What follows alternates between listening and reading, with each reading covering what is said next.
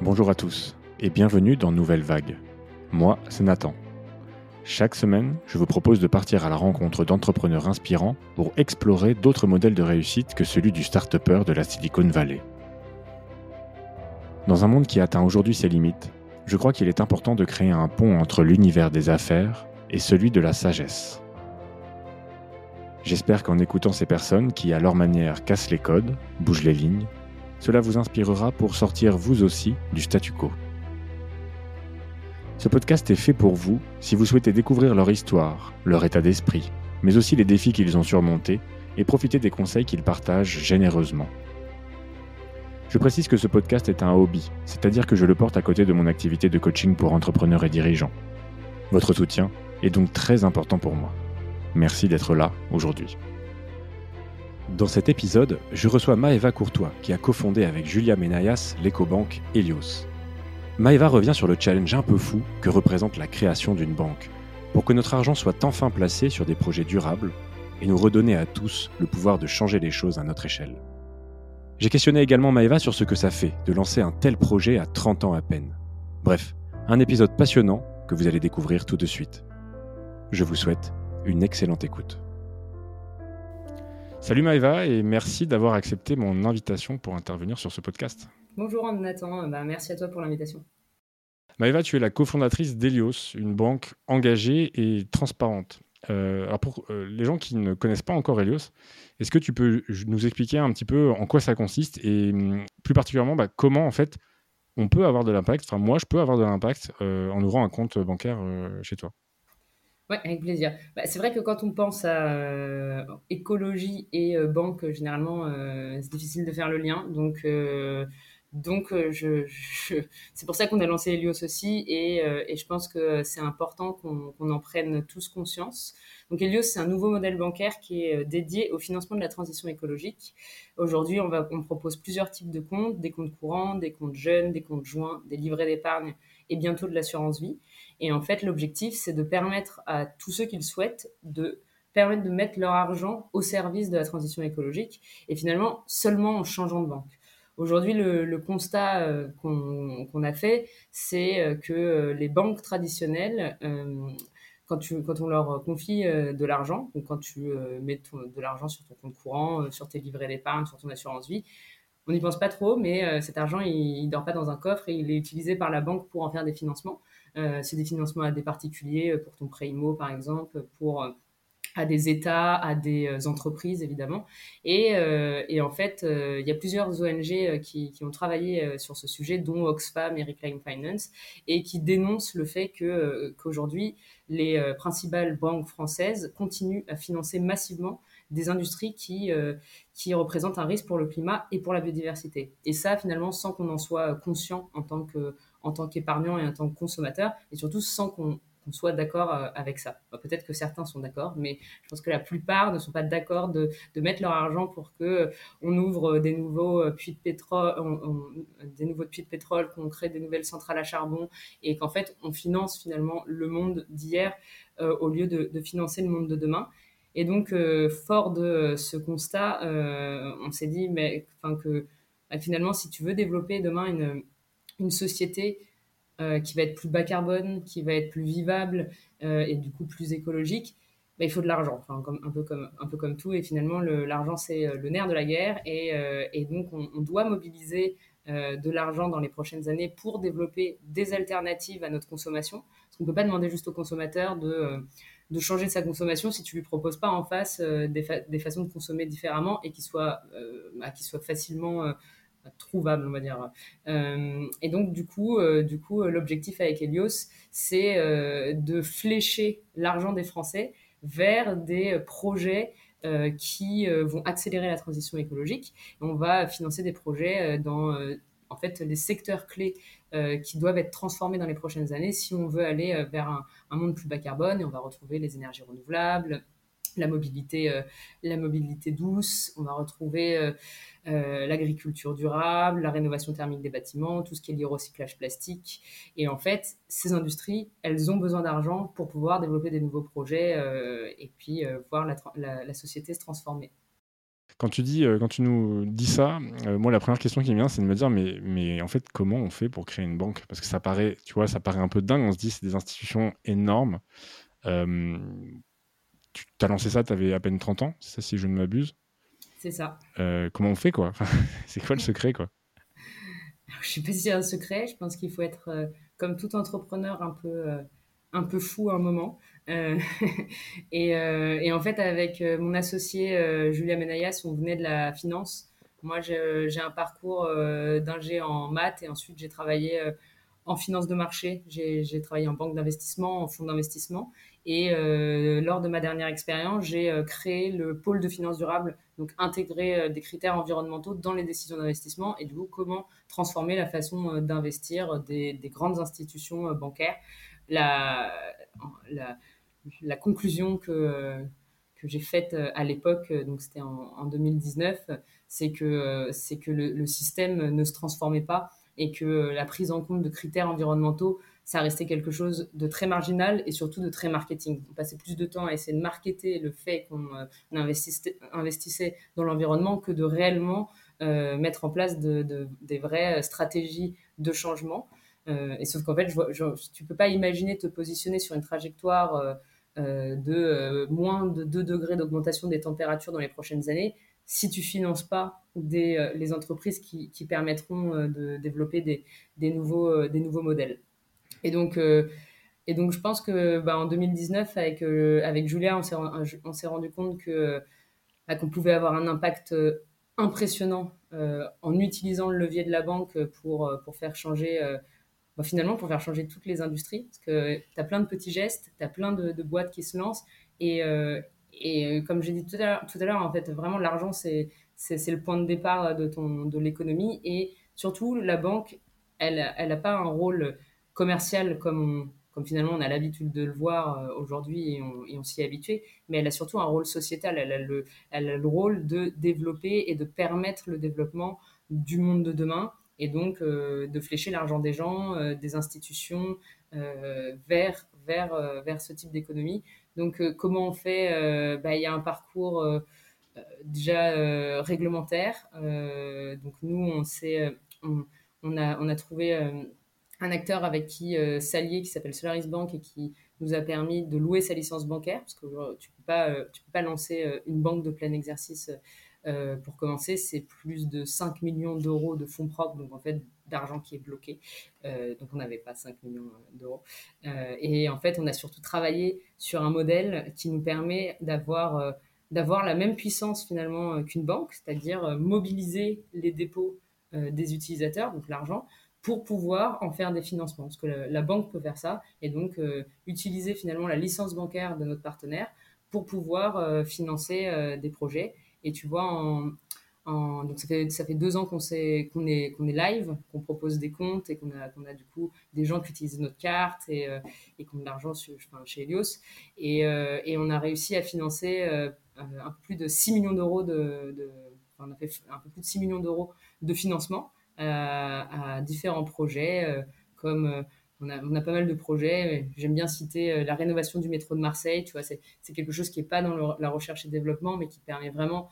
La techno, elle existe et maintenant, il faut la mettre à l'échelle. Et du coup, il faut de l'argent pour développer des infrastructures qui permettent d'avoir dans certaines euh, régions des transports. Euh, des, transports en commun pour permettre de diminuer ta enfin, ton utilisation de la voiture. et aussi, on finance aussi des, projets. Euh, on a financé un projet qui s'appelle Carbios, par exemple, qui euh, là, pour le coup, est euh, vraiment dans la recherche et développement, trouver des nouvelles solutions et ils ont développé une nouvelle, un nouvel enzyme qui permet de faire du recyclage plastique, du PET, donc plastique à usage unique, à l'infini. Donc tu vois, c'est différents projets comme ça. Et, du coup, ouais, dans le gros, le gros du finalement, le, gros du projet, c'est réglementaire, chercher aussi, aller chercher de l'argent, bah, comme toute boîte qui se lance, euh, recrutement, obviously, et, euh, puis euh, beaucoup d'acharnement. Tu peux imaginer. J'imagine très bien. Et donc là, tu nous parlais par exemple de deux projets comme le, le, métro de Marseille. ça, j'imagine que ça fait partie du coup de votre stratégie de hum, tenir informé justement, tu vois, parce qu'il y a un côté très opaque, très obscur dans la banque de manière générale, parce que la plupart des gens ne savent pas justement, c'est ce que tu nous disais, que bah, notre argent il sert à financer des choses voilà, avec lesquelles on n'est pas forcément aligné. Vous, j'imagine, ça fait partie justement de votre stratégie d'informer, de, d'expliquer les projets sur lesquels vous investissez l'argent, enfin vous, mettez l'argent? Clairement, en fait, dans, une banque, dans n'importe quelle banque, si tu poses la question à ton banquier, attends, euh, quand je dépose de l'argent sur mon compte, qu'est-ce que, qu'est-ce que, c'est quoi vos, vos stratégies d'investissement? Qu'est-ce que, que la banque en fait? Euh, Je t'invite à lui poser la question, il ne saura pas te répondre. Euh, et c'est pas par manque de savoir, c'est qu'en fait, c'est un, c'est un système hyper opaque. Et, et surtout, les gens n'osent pas challenger leur banquier. Ils disent, bon, de toute façon, moi, je connais pas, c'est peut-être pas de mon ressort, là où dans certains secteurs, type l'alimentaire, tu, tu, tu, te permets plus de te dire, attends, il y a quand même une partie liée à ma santé, donc euh, je vais... Euh, euh, je me permets plus d'aller vérifier, je vais me renseigner. La banque, tu dis bon, ça m'a l'air trop compliqué, je laisse les banquiers gérer. En plus, ça a l'air un peu, un peu chiant. Et, et, du coup, cette opacité, ça fait que, bah, bah de manière, de manière cachée entre guillemets, parce que les, gens ne vendent pas non plus, hein, de manière cachée, les banques, les banques utilisent une partie des dépôts pour faire des financements aux fossiles. Après, on leur a pas dit de pas le faire, hein. mais ce qu'il faut, euh, ce qu'il faut euh, qu'on fasse maintenant, c'est redonner finalement le, pouvoir aux, euh, aux, clients, déjà de savoir, et après, du coup, de pouvoir, bah, de pouvoir choisir en connaissance de cause où est-ce que tu mets ton argent et qu'est-ce que tu participes à financer. Donc, quand on s'est lancé, pour nous, il y avait trois grands piliers. Le premier, effectivement, c'était la transparence. Transparence, tu viens chez Elios, tu nous fais confiance sur notre engagement climatique, mais nous, on doit te le prouver aussi. Donc, euh, on doit te le prouver, un, euh, par, euh, en, te, mettant à disposition la liste de tous les projets qui ont été financés. et ça, tu le vois dans l'appli. Maintenant, on voit la liste des projets aussi sur le, sur le site web. On détaille du coup les impacts que ça peut avoir, positifs, et les limites aussi que, que les projets peuvent avoir, parce qu'il y a toujours des limites de toute façon. et donc, et donc, euh, ensuite, en connaissance de cause, tu dis, OK, je, vois ce qui est financé, je leur fais confiance, c'est pas, c'est pas du, baratin. Et de manière générale, la transparence, elle doit aussi se retrouver sur les méthodologies. C'est-à-dire que euh, tu as beaucoup de. Bah, tu quand même beaucoup maintenant d'acteurs, euh, de manière générale, pas que les banques, et puis les banques sont plutôt en retard là-dessus, mais qui, euh, qui s'engagent, enfin, en tout cas, qui se lancent dans, dans de la communication verte et et en fait, c'est toujours très compliqué de comprendre si c'est vrai ou si c'est euh, si de la communication. Et donc, euh, il n'y a rien de plus simple que d'avoir une méthode claire qu'un client qui n'a pas le temps d'aller euh, lire un rapport de 200-300 pages, rapport RSE, pour essayer de, se rendre compte si c'est vrai ou pas, une méthode claire sur comment ils, comment ils choisissent leur projet et quelle est leur méthode de sélection. Du coup, nous, la méthode, elle est claire. On fait une méthode d'entonnoir. Du coup, on regarde tous les projets qui recherchent des financements. On enlève ensuite tous les projets qui euh, font partie euh, des secteurs de notre liste d'exclusion. Donc la liste d'exclusion, c'est tous, les, tous les secteurs qui sont connus euh, et identifiés par les scientifiques comme des secteurs à risque pour, pour le climat ou la biodiversité. Donc tu vas retrouver gaz, pétrole, charbon, mais également pesticides chimiques, élevage intensif, les activités liées à la déforestation. Donc toute activité, donc tout projet qui aurait une part de son chiffre d'affaires dans un de ces secteurs on le, le regarde pas. J'imagine que ça doit vachement réduire la liste. Bah, ça réduit, mais il en reste beaucoup. Hein. Il faut, euh, enfin, c'est, c'est, euh, faut être, enfin, moi, moi, je trouve que, enfin, justement, des fois, on a, on a tendance à se dire qu'il y, y a, peu de projets à impact, et en fait, il y a énormément de boîtes qui, euh, qui développent des alternatives. Et ce qui leur manque, c'est le passage à l'échelle ou les premiers fonds pour pouvoir développer leurs solutions. Et donc, c'est pour ça qu'on arrive aussi, c'est dire, bah, il faut cette petite impulsion pour passer, euh, pour passer de, de, 1 à 10 et puis après de 10 à 100 et d'aller vraiment en concurrence ensuite face aux mastodontes du marché. Mais, euh, et voilà, et en fait, euh, du coup, dès qu'on a supprimé la liste d'exclusion, on regarde ensuite que les projets qui, sont, qui font partie des secteurs, des secteurs qu'on a identifiés comme les secteurs à, à, à, financer et à transformer. Et puis là, on fait une analyse qualitative des projets, on regarde quels peuvent être leurs impacts, sur les différents euh, piliers et, euh, et, puis, et puis on investit. Bah, en fait, là, dans, ce que j'entends, en fait, il y, a, y, a, y a deux choses. C'est-à-dire que non seulement moi, demain, si j'ouvre un compte chez vous, je ne vais pas mettre mon argent pour aller développer des activités qui sont néfastes pour la planète. Mais en plus de ça, dans ce que tu viens de me dire, je comprends que je vais même aider des, des, sociétés, des, des, secteurs qui ont du mal à se développer parce que ça manque aussi de financement. Et en fait, vous, vous faites le pont entre les deux. quoi. Exactement. En fait, la première partie, c'est euh, arrêter de financer euh, un monde climaticide. Parce que plus on continue à le financer, euh, bah, plus on doit le consommer. Enfin, je veux dire, les infrastructures, elles sont là. Et donc, on est un peu dans un cercle vicieux. Et en fait, tu demandes aux consommateurs d'arrêter de prendre la voiture euh, et de consommer du pétrole. Mais s'il y a du pétrole qui coûte moins cher que, euh, que, que d'autres euh, ressources, c'est difficile d'entamer un changement. donc ça, c'est déjà arrêter de, financer ce type d'industrie pour qu'elles arrêtent de se développer. En tout cas, qu'elles soient en décroissance. Et le deuxième point, c'est utiliser effectivement l'argent pour développer les projets d'avenir et qui nécessitent des financements pour pour, euh, bah, pour développer leur, euh, secteur. Il y, a, plein de choses, il y a plein de belles choses à faire euh, demain et justement on, espère aussi apporter une vague une vague d'espoir avec Helios en disant mais en fait on parle de réchauffement climatique des fois tu peux vite avoir envie de mettre la, la tête, euh, la tête dans le sable et dire non mais c'est bon, ça me ça m'a peur, euh, je ne sais pas quoi faire. À mon échelle, qu'est-ce que tu veux que je fasse? De toute façon, c'est même pas entre mes mains. C'est entre les mains du gouvernement, c'est entre les mains des gens riches, c'est entre, entre les mains euh, des gens qui, enfin des, industriels et, des entreprises. Et moi, qu'est-ce que tu veux que je fasse À part essayer de consommer un peu mieux, mais même ça, j'ai l'impression que mon impact il reste quand même assez minime. Et donc là, c'est finalement essayer de, de re redonner plus de plus de, de pouvoir entre guillemets à, à, tout le monde et le, pouvoir de pouvoir euh, choisir.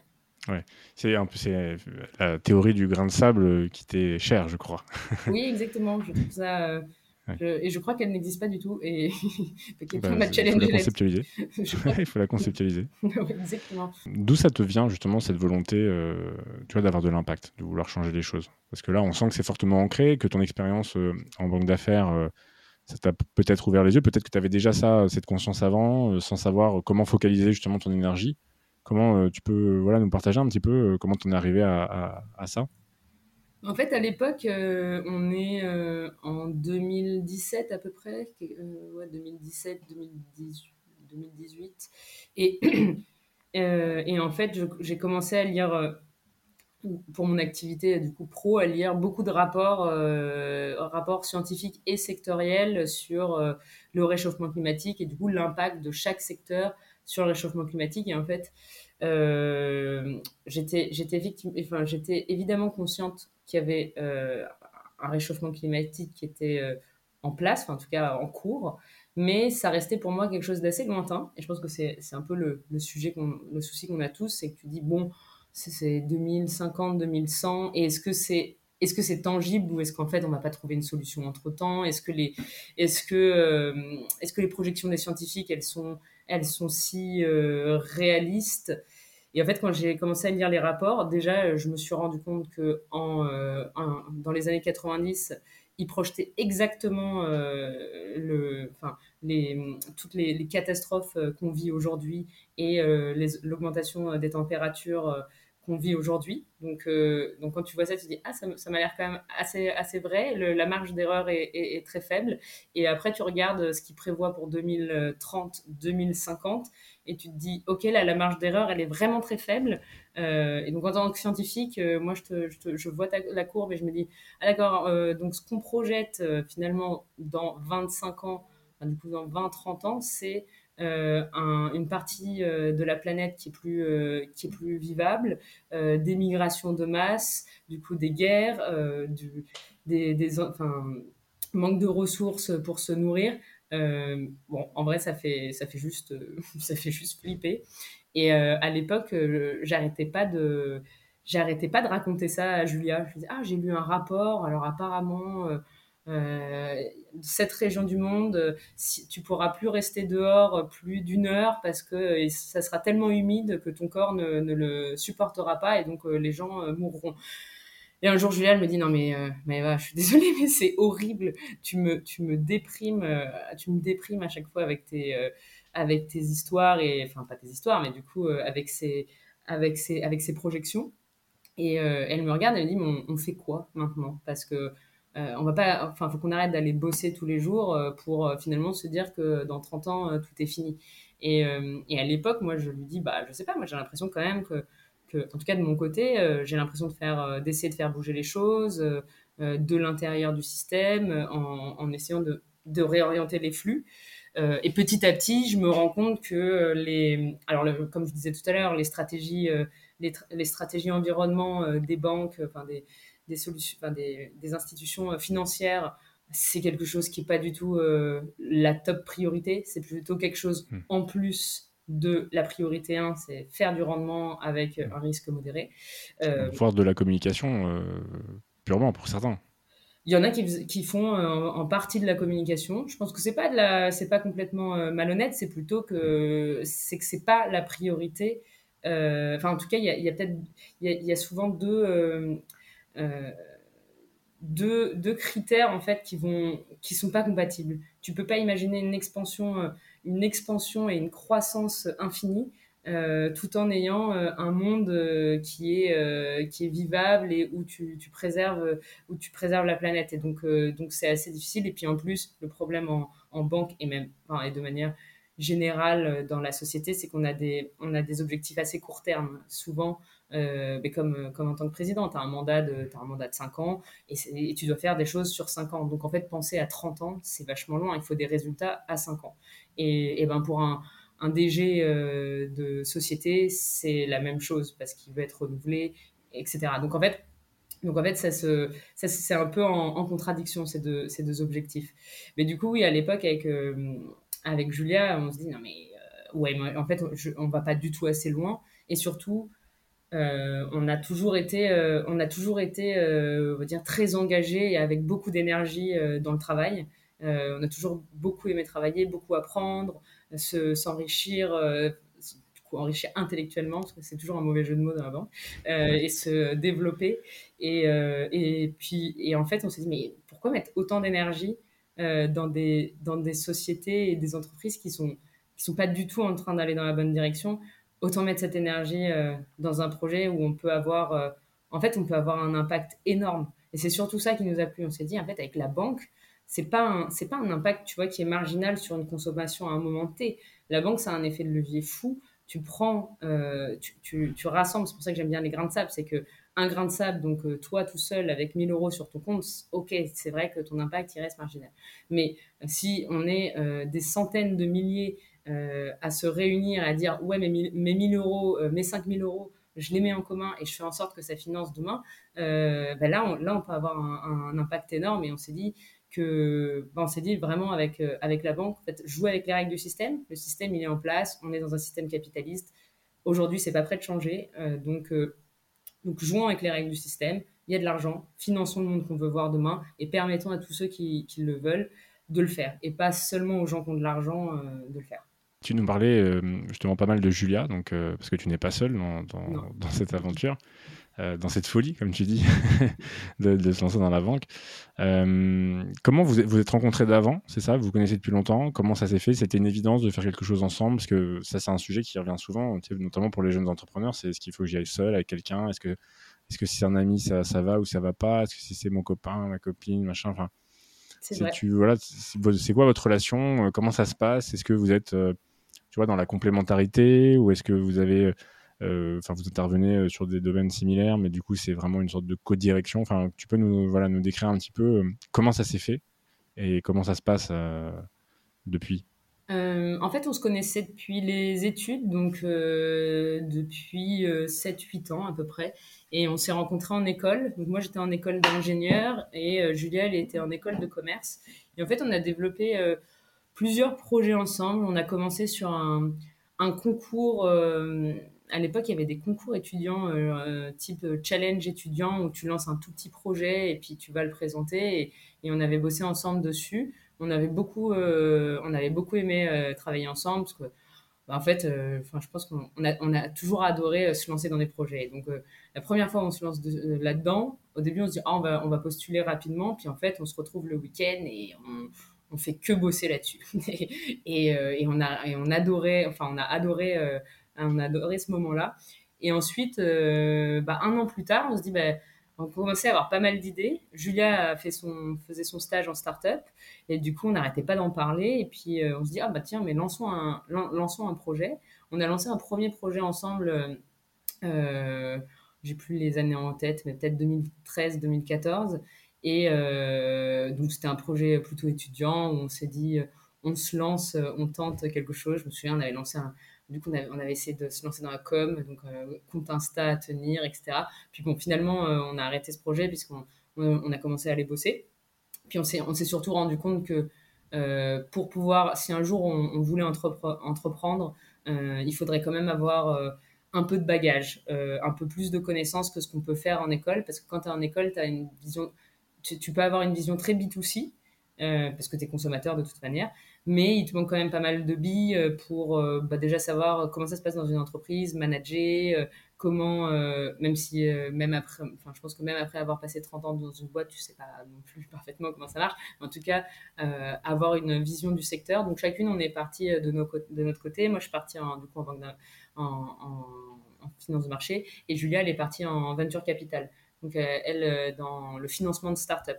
Donc elle a vu pareil une panoplie de, boîtes et tout. Et en fait, on a toujours, euh, on a toujours continué à se challenger. Quand on se voyait, on, je pense qu'on trouvait une idée, euh, une idée par mois hein, de, boîte. Euh, mais c'était plutôt pour, enfin, c'était juste que ça nous, ça nous stimulait pas mal d'en parler. On savait que ça, ça me mènerait à rien. Mais du coup, on passait le week-end à dire ah ouais, mais ça, ça serait fou, mais t'as as raison. Et on a dû avoir, enfin, franchement, on a dû avoir une cinquantaine d'idées de projets ensemble. Et, et puis souvent, le lundi matin, on disait Bon, en vrai, c'est pas du tout. C'était du brainstorming. Exactement. Et, euh, et, du coup, euh, quand on, quand on se, quand on s'est rendu compte, euh, enfin, quand on, est, on était dans, ce, dans cette conclusion-là, finalement, que il y a cet argent-là et qu'est-ce qu'on en fait il n'y a, personne qui te permet de mettre ton argent au bon endroit. Là, ça a été vraiment une évidence de, bah, bah, on peut avoir un impact dingue. Le, comment dire, le secteur, il est hyper excitant parce que euh, la banque, c'est la banque en fait c'est tout. tu peux avoir de la banque de détail, mais dedans en fait tu as de la tech, mais tu as aussi euh, du coup de la communication, tu as de la banque euh, vraiment investissement, mais aussi mais aussi mais aussi du coup différents produits complètement différents. Tu vois, tu passes de l'assurance vie à du PER à du financement en direct, c'est pas du tout le même type de projet de, parcours, donc c'est hyper large. Et, euh, et euh, l'écologie évidemment qui, enfin, qui est une source d'enrichissement infini. Et, euh, et, donc on s'est dit bah pour le coup on s'ennuiera jamais déjà. Et, et je, le, un des seuls conseils tu vois que je me donne ou que je donnerais enfin à quelqu'un qui se lance et d'ailleurs qu'on s'était appliqué à l'époque enfin c'était pas fait exprès mais on, s'était dit en vrai on a beaucoup d'énergie nous deux mais on sait aussi qu'on s'ennuie vite euh, et donc, euh, donc, il faut vraiment euh, se lancer dans quelque chose dans 10 ans, ça t'excite encore et ça t'amuse, ça t'amuse tous les jours. Tu es content de te lever pour le faire et tu n'es pas en train de te dire ah zut, je suis encore en train de vendre ce truc-là, je sais pas, du shampoing tous les jours et en fait j'en ai marre, j'en ai marre, ça fait 10 ans, j'ai envie de passer à autre chose, mais plutôt ah ce truc est, gigantesque et en fait je peux le, je peux le déployer à l'infini. Il y a toujours une source de je peux toujours aller euh, à l'étape euh, au-dessus. et, euh, du coup, c'est un peu comme ça qu'on. Enfin, on a toujours su qu'on ferait, on ferait quelque chose ensemble. Après, c'était quand même assez hypothétique et je pense que aujourd'hui, en plus, on en parlait il y a quelques jours, on s'est surtout, on, on, a été très complémentaires parce qu'en fait, bah, déjà, on se connaissait bien. Elle est plus, que, plus côté commerce, donc tu, vois, elle va s'occuper plus euh, de la partie partenariat, de la partie euh, recherche d'investisseurs, euh, du marketing, de la vision, de la brand. Et moi, du coup, je m'occupais plus du produit, de la tech, comment, on fait un, super produit, de la partie structuration du côté financier, donc comment j'arrive vraiment à avoir un modèle qui me permette de faire des financements dans des projets impact. et en fait, du coup, là-dessus, on a été très complémentaires. Et en même temps, en fait, on a toujours toutes les deux touché à tout. Donc, euh, euh, pour se, se re-challenger. Et, euh, je pense que ce qui a été génial, c'est qu'on s'est vachement tiré toutes les deux. C'est toujours on s'est tout enfin c'était un peu dur avec l'autre. Tu dis attends, c'est notre boîte là, il y a un enjeu de dingue. Et en fait, tu te donnes une énergie. puis en plus, à des moments où chacun, tu dis, ouf, je commence à fatiguer. Non, non, non, allez, on y va. C'est, on, a, on a une énergie de fou. Et, et donc, je sais pas quelle est la bonne stratégie là pour le coup. Est-ce qu'on part avec des amis, avec des gens qu'on connaît pas, avec des gens très très proches?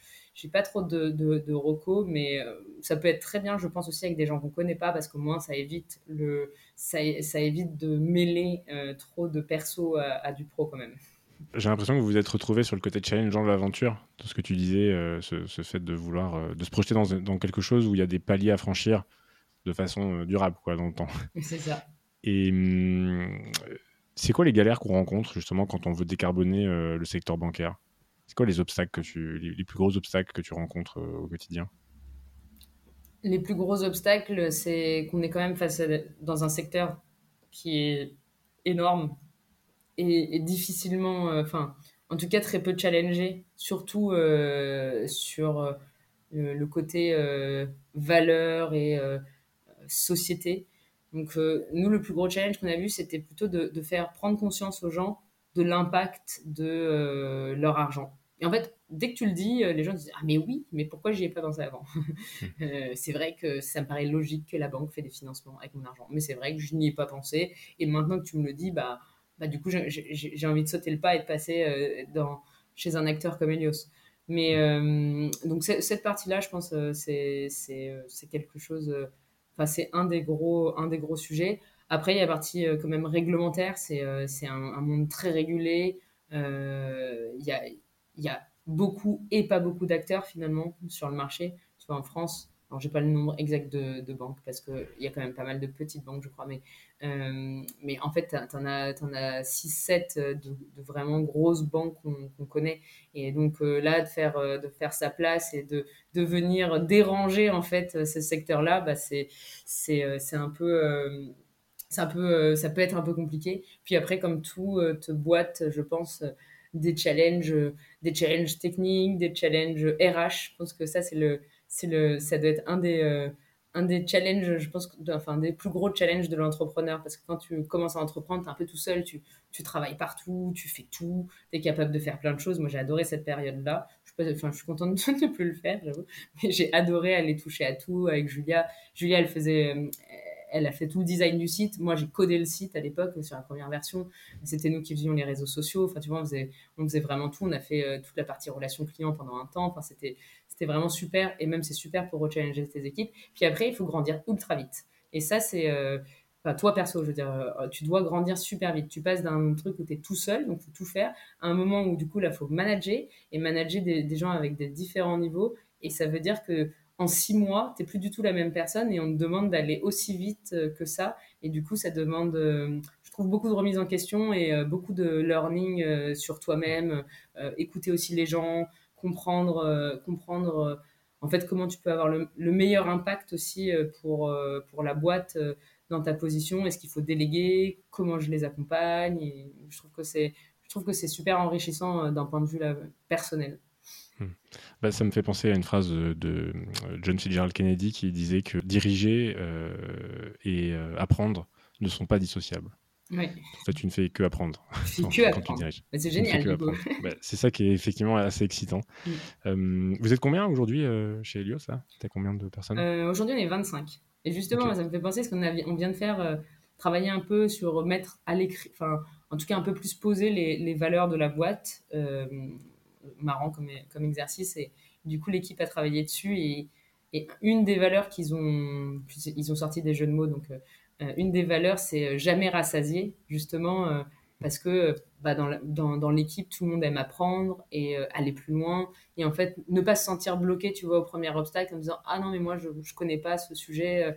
bah, du coup, c'est pas pour moi. Mais vraiment se dire bah, C'est pas grave, je vais apprendre ou je vais contacter des gens qui savent faire.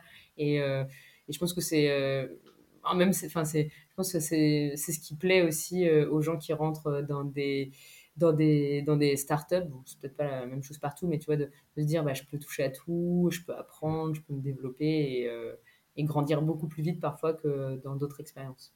Hmm. bah, c'est ce fameux euh, growth mindset de nos amis outre-Atlantique D'ailleurs, bah, du coup, ça me fait un, lien assez évident sur LinkedIn, parce que je te, bah, je te, suis sur LinkedIn comme beaucoup de personnes.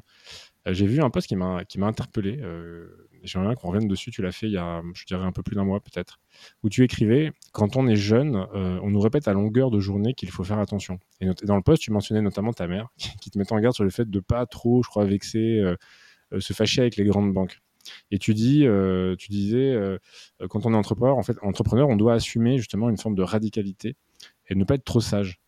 Euh, et justement, j'aimerais bien que tu me donnes un peu ta définition, justement, l'entrepreneur, qui nous voilà, qui nous parle de ça, de ce côté un peu radical, tu vois, bon, bah forcément, tu as lancé une boîte à impact, donc tu as envie de bouger les lignes, mais c'est quoi justement ta vision de l'entrepreneuriat dans le monde d'aujourd'hui, ce monde qui est, euh, je lisais ce matin, euh, tu vois, euh, on, parlait, d'un monde en, en permacrise. C'est permanent, quoi. Les crises sont permanentes aujourd'hui. Mm. Entre les crises environnementales, sociales, la guerre en Ukraine, enfin tout ça, c'est toutes les semaines, tous les mois, on a un nouvel événement qui vient créer de l'anxiété et, et, du négatif, quoi. Non, c'est vrai. une nouvelle euh, mauvaise nouvelle euh, toutes les semaines, en effet. Euh, il y a de plus en plus de gens qui n'écoutent plus du coup les médias hmm. traditionnels à cause de ça. Mais bah, en fait, je pense que ce qu'on a, enfin ce qu'on a, comment on se, nous on s'est positionné, mais un peu tout seul, c'est en fait, quand tu es quand même dans un secteur qui a des règles, tu es dans la banque, il y a des règles, et puis, et puis enfin, tu, comment dire, tu, tu peux pas, tu peux pas faire n'importe quoi. Moi, j'aime bien ce, cette idée dans ma vie que, euh, en fait, il y, a souvent des cadres. Et les cadres, ça permet juste d'éviter de, qu'il y, ait des choses, pas que, qu'il y ait un peu de n'importe quoi qui se passe. Donc c'est plutôt positif si le cadre, euh, si le cadre, cadre peut s'élargir ou en tout cas se changer de, changer de forme de temps en temps. Et du coup, dans Helios, c'est un peu, enfin pour moi, je vois ça comme ça, c'est-à-dire qu'on a pris le cadre, il y a un cadre, c'est la banque, il y a des, la banque, elle permet de faire des financements. Super, ça c'est les règles. Euh, maintenant, comment est-ce qu'on innove là-dedans et comment est-ce qu'on sort du cadre? Parce que, parce que en fait, c'est pas une règle que de financer des, des, entreprises climaticides. Le cadre, c'est OK, on, se, on, on, utilise l'outil euh, qui est existant, financement via euh, des dépôts, via une activité bancaire, nickel. Mais maintenant, comment est-ce que tu comment est-ce que tu secoues un peu les lignes de ce secteur et de manière générale de tous les secteurs pour innover et euh, trouver euh, et en fait euh, jouer avec les règles du jeu, mais en créant tes nouvelles règles. Moi, j'aime bien ce, j'aime bien ce mindset-là. et en fait, on le fait un, bah, tu vois, on l'a fait un peu. enfin, moi, moi, perso, je l'ai un peu. En tout cas, j'ai l'impression, quand j'essaie de revenir sur pourquoi école d'ingé, pourquoi, tu vois, le parcours, enfin, pourquoi j'ai eu un parcours comme ça. Et en fait, j'ai toujours aimé. tu vois, les maths, c'est carré. Tu sais que en fait, tu sais que euh, ton, ton équation, il y a une solution. Mais en même temps, ça te permet juste de donner un cadre, mais en même temps, tu peux, tu peux aller, tu as, comment dire, as le, as le cadre pour toi connaître, savoir comment le, le, monde fonctionne. Et après, maintenant, à toi de, de trouver des innovations, des choses différentes à, mettre en place mais tu sais écrire quoi. Tu sais euh, à tu sais compter. Donc voilà avec avec euh, avec enfin en tout cas moi je, vois l'entrepreneuriat comme ça. Je pense pas qu'il faille arriver en mode euh, on casse tout ce qui a été fait avant c'était pas bien et du coup faut tout détruire. Ça serait horrible. Donc c'est plutôt ce qui a été fait avant ça a été fait pour des bonnes raisons à un moment T. La, la révolution industrielle on avait besoin du pétrole on avait besoin du gaz et euh, il y a plein de, bienfaits qui ont découlé. Euh, et, aujourd'hui, il faut qu'on se transforme. Donc maintenant, comment est-ce que, sans tout casser, comment j'arrive à transformer ce secteur-là pour que euh, ça, ça, permette de faire évoluer, faire évoluer la société dans le bon sens et donc dans, vers la transition écologique? Et là, je pense qu'il ne faut pas casser, il faut juste secouer. réveillez-vous, réveillez-vous et allez plus vite. Et nous, moi, je nous vois plutôt comme un, pour moi, on a un rôle de, on a un rôle un peu de, de guide. On montre que c'est possible. On ouvre les yeux aux consommateurs, enfin, on permet d'ouvrir les yeux aux consommateurs. On permet aussi d'ouvrir les yeux aux, dirigeants euh, du système bancaire et euh, de leur dire, bah, regardez là, vos, vos stratégies climatiques, elles sont pas du tout assez ambitieuses. Vous en, vous en parlez, mais les gens veulent plus, la planète a besoin de plus, et en fait, plus on sera nombreux aussi à dire on n'est pas d'accord que vous, euh, que vous utilisiez notre argent pour financer ce type d'industrie, un peu comme un politique, hein, euh, plus les consommateurs euh, se, iront vers des éco-banques comme Helios, plus bah, les dirigeants de banques se diront bah, de toute façon, je perds des clients, je perds de l'argent, va falloir que moi aussi je me transforme et beaucoup plus vite que ce que j'avais prévu parce que maintenant mon enjeu il est bien à 5 ans. Euh, en termes de business. Donc, on espère être euh, un peu pèlerin, tu vois, euh, à ce niveau-là et que tout le système se transforme à terme. Tu as justement un peu des échos de comment c'est vu et réceptionné bah, Helios et puis d'autres banques qui commencent justement, ou même d'autres produits d'assurance, tu vois, qui essaient justement d'être éco-responsables. Tu, as un peu des, tu sais comment c'est perçu aujourd'hui ou pas trop chez, dans les grands établissements bancaires? Je sais qu'on est beaucoup regardé, beaucoup regardé pour comprendre pourquoi les clients, enfin qu'est-ce qui plaît aux clients. Donc ça, c'est euh, c'est plutôt, tu vois, les... les euh, enfin, ils viennent pas nous, nous parler en direct, hein, mais tu vois un peu sur LinkedIn et tout. mais c'est plutôt les directions innovation. Et, euh, et je pense que c'est super parce que, pour le coup, même dans notre communauté, dans nos clients, il y a pas mal de gens qui viennent, euh, qui bossent en banque, hein. et d'ailleurs même dans les gens que j'ai recrutés, qui bossaient euh, dans des banques traditionnelles et qui ont envie, enfin eux-mêmes en interne, de faire, euh, de faire bouger les choses, et donc ils vont utiliser des exemples. De, regardez, Elios, ils ont, ils ont lancé ça et ça plaît pour pouvoir faire pour pouvoir remonter ça aussi plus haut au management, au, Comex, etc. Et que à terme, ça soit pris beaucoup plus comme un enjeu, bah, comme un enjeu réel et surtout urgent euh, pour, pour ces COMEX. Donc, je pense qu'il euh, y a une volonté euh, dans les banques et il faut juste que ça remonte assez haut et que ça soit priorisé. Et puis, ça soit priorisé aussi côté investisseur parce que le problème qu'ont certaines des, banques aussi en France, donc là, je pense à BNP ou Société Générale, elles sont cotées. Et donc, elles, elles ont aussi à rendre des comptes à, euh, leurs investisseurs. Et donc, il faut que les investisseurs aient la même volonté. Et donc, il faut, faut leur montrer l'intérêt que de se transformer. Et donc, c'est des bons exemples, en fait, de montrer des boîtes comme Helios. Regardez, ils arrivent ils, grossissent vite. Euh, il y, a des, y, a, y, a, des gens qui sont intéressés par la partie climatique. Il ne faut pas qu'on, loupe le coche. Et donc, euh, je pense, que, je pense qu'on a, on a ce côté, tu vois, premier, premier à innover. Tu prends le risque ils regardent et puis après ils disent c'est bon nous aussi on peut y aller euh, ça a l'air de marcher. On espère que moi j'espère qu'en 2030 euh, toutes les banques seront des banques durables. Bah écoute on l'espère euh, tous. Enfin en tout cas je pense que beaucoup beaucoup l'espèrent. Maëva on, a pas mal parlé de l'entrepreneur l'entrepreneur ce que tu es. Et à titre personnel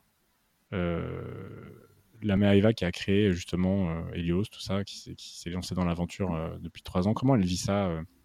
Ça doit être stressant de monter une banque qui va à contre-pied du modèle actuel. c'est un gros enjeu. Comment tu vis ça justement? Je pense que c'est, tu passes, tu sais, par des fois différentes phases, souvent, enfin, 90% du temps, super excité. D'ailleurs, je suis assez, des fois, étonnée par, par l'énergie enfin l'énergie que j'arrive à, garder parce que tu vois la première année tu es, euh, tout feu tout flamme euh, et, il faut faire attention à pas te cramer parce que parce que rapidement tu en fait rapidement tu quand même tu fatigues et en fait tu as besoin d'être toujours innovant et euh, d'aller chercher enfin d'avoir un, cerveau qui reste libre pour pour être créatif. Et après c'est vrai que quand tu lis des fois certains articles ou tu écoutes certaines émissions et que le rêve de l'entrepreneuriat, c'est euh, ça va me rendre libre, euh, si je suis entrepreneur, je serai libre, j'aurai plus de chef, etc. En fait, maintenant, ça m'énerve un peu parce que, parce que je me dis, bah non, c'est tout le contraire. Vous vendez ça, euh, vous vendez ça à des gens, et mais enfin, c'est quelque chose de très bien. Hein. Tu es libre d'une certaine façon. Après, la réalité, c'est que tu as des équipes. Moi, je sais plus, j'ai lu ça la semaine dernière, je crois. moi, ce, que, ce qui me plaît dans le fait d'être entrepreneur ou dans le fait de, devenir entrepreneur, c'est que si j'ai envie de prendre mon mercredi, bah, je peux prendre mon mercredi. Oui, bon, en vrai, non. Enfin, moi, euh, genre, je, quand des fois je veux prendre mon mercredi, bah, typiquement aujourd'hui, j'ai fait un voyage à Nantes hier euh, euh, pour aller faire une table ronde. Aujourd'hui, j'étais j'étais fatiguée parce que j'étais un peu malade. J'ai dit, bah, je peux pas, parce qu'en fait, déjà, on m'attend sur plein de sujets. Bah, J'avais rendez-vous avec toi en plus.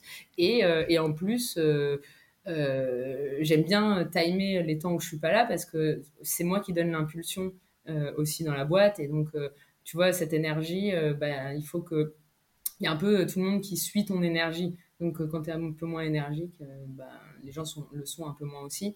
Et donc, donc je trouve que tu as, as, beaucoup de charge mentale quand même d'être toujours rayonnant. J'exagère, hein, parce qu'en plus, quand je, des fois, quand je dis ça, on me dit t'es pas obligée d'être rayonnante. Oui, mais en fait, quand même un peu, parce que parce qu'en fait, euh, les gens te regardent plus que euh, quand bah, quand t'es pas CEO, on te regarde quand même un peu genre mais attends, elle tire un peu la tête aujourd'hui. Est-ce que est-ce que ça va pas bien la boîte? Mais si, c'est juste. C'est juste, je suis juste fatiguée. Donc, donc moi, je trouve que c'est. Enfin, j'aurais jamais appris autant de choses que euh, là ces trois dernières années. Enfin, c'est impressionnant. Après, je trouve ça dingue les, les rencontres que j'ai pu faire, euh, les équipes, euh, l'énergie, de voir l'énergie des gens. J'adore aussi voir le fait qu'ils sont, tu vois, qu'ils s'entendent bien. surtout quand tu as, as, été dans des boîtes où tu trouves que bon, la culture d'entreprise tranquille, sans que ce soit bien ou pas, pas bien, mais en gros, c'est tu viens au travail. Et là, de voir que les gens, ils s'apprécient, euh, que des fois, ils font des petits verres en secrète sans me prévenir. mais, mais, que vraiment, il y, a une, y a une bonne entente et une, belle énergie, ça fait, euh, ça fait plaisir. Et puis surtout, euh, là, on a la chance d'être en B2C, mais un B2C, de voir les clients qui sont heureux, c'est, enfin, pour moi, c'est génial. Là, on, vient de dépasser 100 000 tonnes de CO2 évitées grâce justement au financement et à l'argent sorti des, banques traditionnelles. Et euh, tu as, plein de, clients qui, euh, qui nous taguent sur LinkedIn, qui, montrent aussi qu'ils sont fiers. Et ça, c'est ça es super reconnaissant en fait de dire bon, ok on travaille comme des dingues et, il y a une communauté quoi derrière, et les gens sont contents en fait ça fait plaisir. Et à contrario est-ce que tu as des peut-être des regrets euh, tu vois des choses que tu ferais différemment si tu devais recommencer à zéro aujourd'hui? Enfin retourner au, au, démarrage tu vois d'Elios. Euh, je pense que les, les, le plus là où là où euh, en tout cas on pourrait on pourra faire on pourrait faire mieux tu vois sur euh, avec enfin en ayant vécu ça c'est plutôt les savoir recruter et manager même si on a fait que des beaux recrutements mais c'est un peu plus comprendre le temps le temps 2 et le temps 3 de la boîte et comment toi t'insérer aussi dans le management comment comment euh, gérer des profils qui sont plus juniors et des profils plus seniors. Et aussi, euh, bah, en startup, ça avance tellement vite. C'est vrai que, tu vois, au début, euh, on avait des profils ultra couteau suisse, ultra, ultra touche à tout.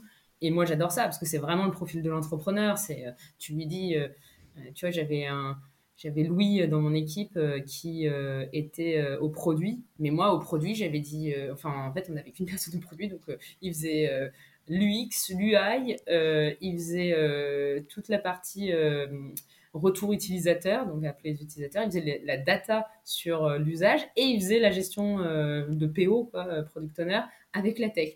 Et en fait, au bout de six mois, j'ai fait non mais Louis, je crois qu'il y a trop de choses. T'es en train de, en fait, c'est pas possible, tu peux pas gérer autant de choses. Et en fait, il, il était capable de monter en compétence sur tout. Enfin, j'ai plein de profils comme ça. Et en fait, il y a un moment par contre où comment est-ce que tu arrives à les faire, euh, à faire évoluer ce type de profil aussi vers se, se, recentrer sur plutôt une ou deux activités, parce que ça change quand même le mindset, et, euh, et qui, quel type de profil tu recrutes. Donc, euh, mais, mais ça, il y a énormément à apprendre, et je pense que en tant que dirigeant, on ne nous le dit pas assez, mais de, de se former au management, en tout cas d'être intéressé par ça, c'est moi, ça m'a. Julia nous avait un peu forcé une, une formation management. Enfin, forcée, je dis ça parce qu'en fait, elle m'a dit voilà, je nous ai inscrite et en fait, enfin, c'est trop tard, t'es inscrite. parce que bien sûr, j'étais non, mais euh, j'ai pas le temps, j'ai pas le temps. Ah, trop, tard, on est inscrite. Et, et c'était génial. J'ai trouvé, euh, j'ai trouvé ça super et j'ai, trouvé qu'il y avait un avant, un après. Et, euh, et je pense qu'il faut le faire de manière régulière parce que tu as énormément à apprendre et, ça change beaucoup en fait. toi, ton, comment tu te sens avec les équipes et dans le travail et euh, les équipes, comment euh, elles se sentent avec toi. Donc, c'est super intéressant. Bah écoute, tu, peux, tu prêches un convaincu pour le coup, euh, forcément, mais c'est vrai qu'il y a, enfin, moi je trouve qu'il y, y, a une croyance, tu vois, un peu commune qui est que être manager ou même, tu vois, on parle de, leader, c'est quelque chose de, d'inné, tu vois, on est tous forcément. Alors il y a des gens qui ont une, je pense, une prédisposition, tu vois, pour ça, mais en fait la bonne nouvelle, c'est que ça s'apprend. donc voilà, c'est l'être humain, ça, ça s'apprend et gérer des êtres humains, ça s'apprend. Donc ça, c'est vrai que c'est la bonne nouvelle. Je suis d'accord, parce que tu as un peu, il y a un peu, c'est vrai, cette, cette image que soit tu es un bon manager, soit tu pas un bon manager. Et donc, si tu es un mauvais manager, tu le seras toujours. Ou si tu es un bon manager, tu le seras toujours. Et en fait, dans les deux cas, c'est faux. Donc, et en fait, un bon, tu peux être, je peux, tu vois, je peux être bon manager maintenant. Et c'est vrai que si tu continues pas à te aussi à te poser des questions, à te challenger, à voir les retours aussi des gens, rencontrer beaucoup de monde, je trouve ça super intéressant. Euh, il y a plein de choses, euh, il y a plein de choses géniales qui sont faites dans d'autres boîtes où ils ont tenté d'innover ou de mettre en place des nouvelles façons, euh, process ou enfin façons de, de dans la culture de, de, gérer les équipes ou les projets. Et, et en fait, d'itérer, des fois ça marche pas chez toi, des fois ça n'a pas marché chez les autres, ça marche chez toi. Et ça, je trouve ça, enfin, je trouve ça super et c'est vachement bien pris aussi dans, dans, les équipes parce qu'ils disent ah bah super on, on, évolue et en fait on n'est pas figé sur un truc euh, qui changera jamais. Ouais, moi j'ai une conviction euh, qui est que l'élément humain est vraiment un facteur clé dans le succès d'une entreprise. Bah, Maëva, on arrive à la fin de ce podcast. Qu'est-ce que je peux te souhaiter pour la suite pour, pour Helios? Mmh, ben que le, le grand, les, les, grains de sable deviennent une grande plage, plein de, plein de Helios euh, guys euh, et girls euh, plus tard, ça, serait, ça serait top, puisse vraiment finalement chambouler, chambouler aussi ce secteur. Bah écoute, c'est tout le, tout le mal qu'on vous souhaite. Hein. avant de se quitter, il y a une question que j'aime bien poser à tous mes invités. C'est, selon toi, qui je devrais inviter justement dans ce podcast? Quel entrepreneur, entrepreneuse je devrais inviter, tu vois, qui est engagé comme ça, qui, qui essaie de bouger les lignes aussi? Euh, chaque fois qu'on me pose des questions, euh, tu sens toujours la question piège. Je me dis, qu'est-ce qu'il va me demander, me demander? Euh, bah, Je pense que tu peux inviter Joseph Chouefati de, de Goodvest. J'espère que j'ai alors j'ai déjà, figure... alors j'ai pas Joseph, mais j'ai Aurore qui est ah sa Light Founder et qui nous parle du fait de voilà, d'être Light Founder aussi, qui est hyper intéressant. Mais ouais, ouais j'ai déjà eu Aurore.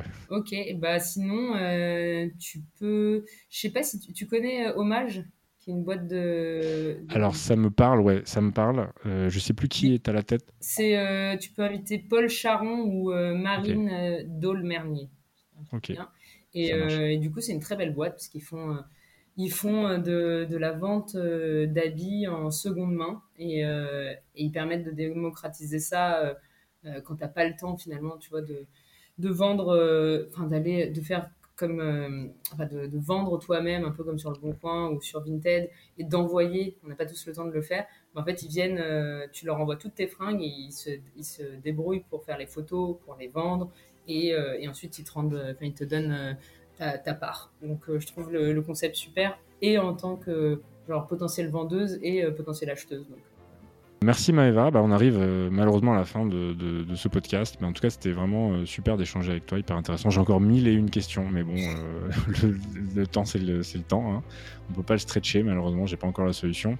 Alors pour nos auditeurs qui veulent suivre les aventures d'Elios sans savoir plus, bah, je vous invite à vous rendre sur le site helios.do euh, pour d'autres rendez-vous avec des entrepreneurs qui veulent euh, bah, réconcilier business et impact, bah, suivez-moi sur LinkedIn également et surtout retrouvez chaque semaine un nouvel euh, épisode de Nouvelle Vague. Et eh ben écoute, merci, merci beaucoup Maëva et à bientôt tout le monde. Merci Nathan. Voilà, c'est la fin de cet épisode. J'espère que vous avez pris autant de plaisir à l'écouter que j'en ai eu à l'enregistrer. Si des sujets abordés ont particulièrement retenu votre attention, ou si tout simplement vous souhaitez me faire un retour sur cet épisode, vous pouvez m'écrire sur LinkedIn. Je réponds avec grand plaisir à tout le monde. Je vous remercie pour votre écoute et votre fidélité, et je vous dis à la semaine prochaine pour un nouvel épisode de Nouvelle Vague.